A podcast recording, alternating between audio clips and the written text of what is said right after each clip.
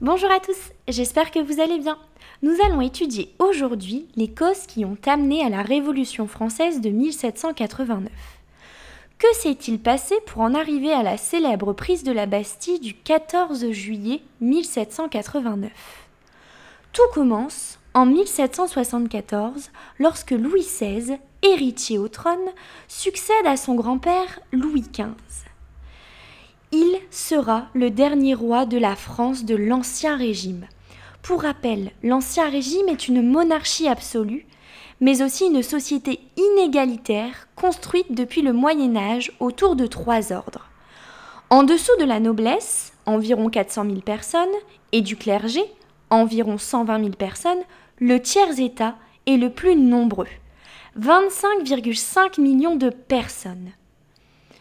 Il est composé de paysans, d'artisans, de bourgeois et de domestiques.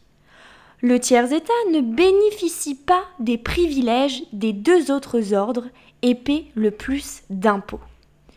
Louis XVI tente des réformes, proposées par ses ministres et inspirées de l'esprit des Lumières. Mais il hésite et il bute devant la résistance des privilégiés, de la cour et du Parlement de Paris. La crise financière, déjà présente sous Louis XV, s'aggrave au cours du règne de Louis XVI.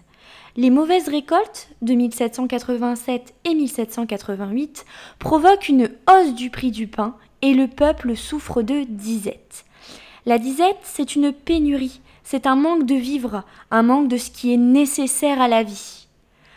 Face à la crise et l'attitude des privilégiés, les bourgeois obtiennent du roi la convocation des États généraux, c'est-à-dire la réunion des représentants des trois ordres. Et cette réunion se tiendra en 1789. Pour les préparer, ces États généraux, les cahiers de doléances sont rédigés, c'est-à-dire que chaque ordre collecte des revendications dans tout le royaume et élit des représentants pour évoquer ces revendications. Maintenant, c'est à vous de jouer. Je vais vous poser trois questions et si vous savez y répondre, c'est que vous avez tout compris. Allez, c'est parti les champions.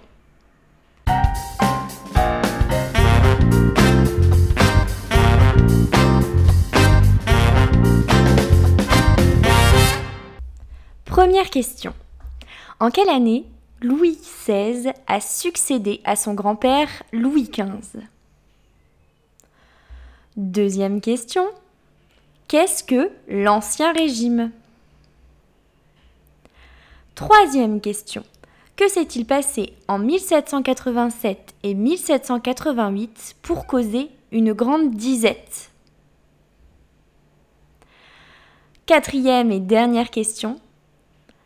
Qu'appelle-t-on les États généraux? Voilà, c'est fini pour aujourd'hui. N'hésitez pas à réécouter le podcast pour euh, vérifier vos réponses. Prenez bien soin de vous et à très vite pour la suite des aventures.